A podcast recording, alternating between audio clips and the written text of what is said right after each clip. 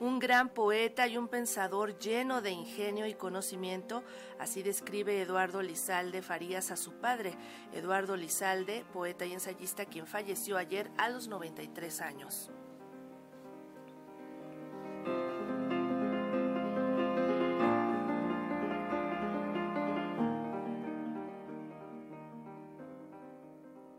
El día de ayer México perdió a uno de sus grandes exponentes de su literatura.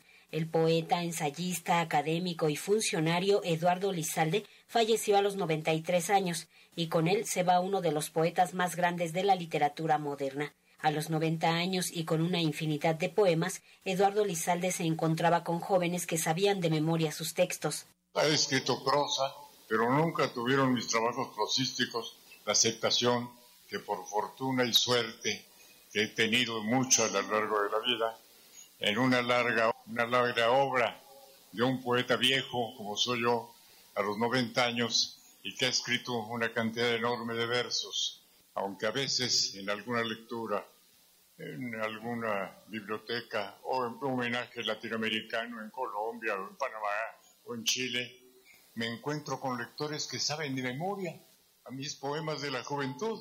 Esas cosas ocurren. Entonces no me quejo porque hayan sido relativamente pocos los lectores de mi obra, pero creo que son bastantes y que soy afortunado por haber producido esta obra.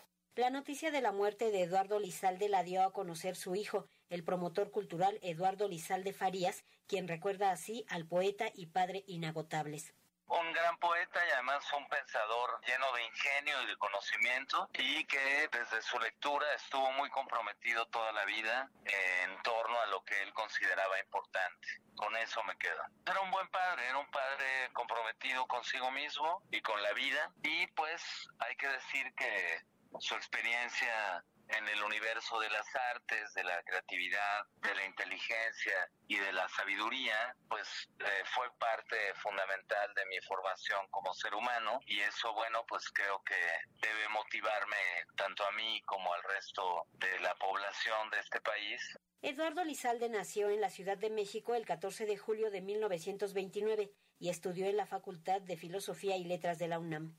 Es autor de La mala hora, que se publicó cuando tenía 27 años.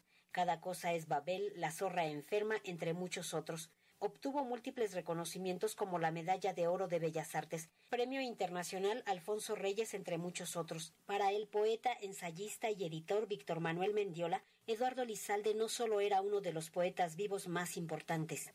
Lizalde tiene un lugar en la poesía mexicana muy grande por la fuerza de sus poemas y por la perfección de los mismos.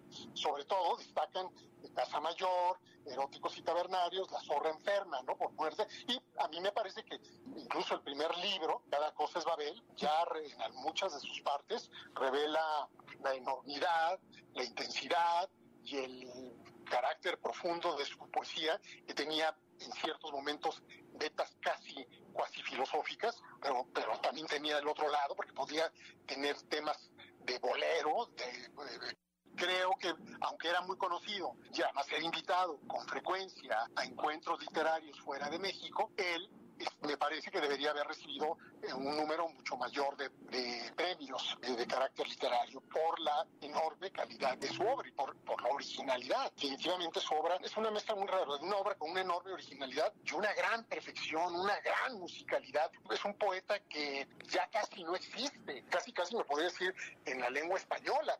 Tan pronto como se dio a conocer la noticia, las Secretarías de Cultura Federal y Local, el Instituto Nacional de Bellas Artes y Literatura, la Academia Mexicana de la Lengua, la UNAM, la UAM, entre muchas otras instituciones, también lamentaron el deceso de Eduardo Lizalde, quien fue un gran amante de la ópera. Solo el tigre más alto muere a destiempo, decía el tigre, seudónimo derivado de su poemario El tigre en la casa, texto que lo consagró como poeta universal.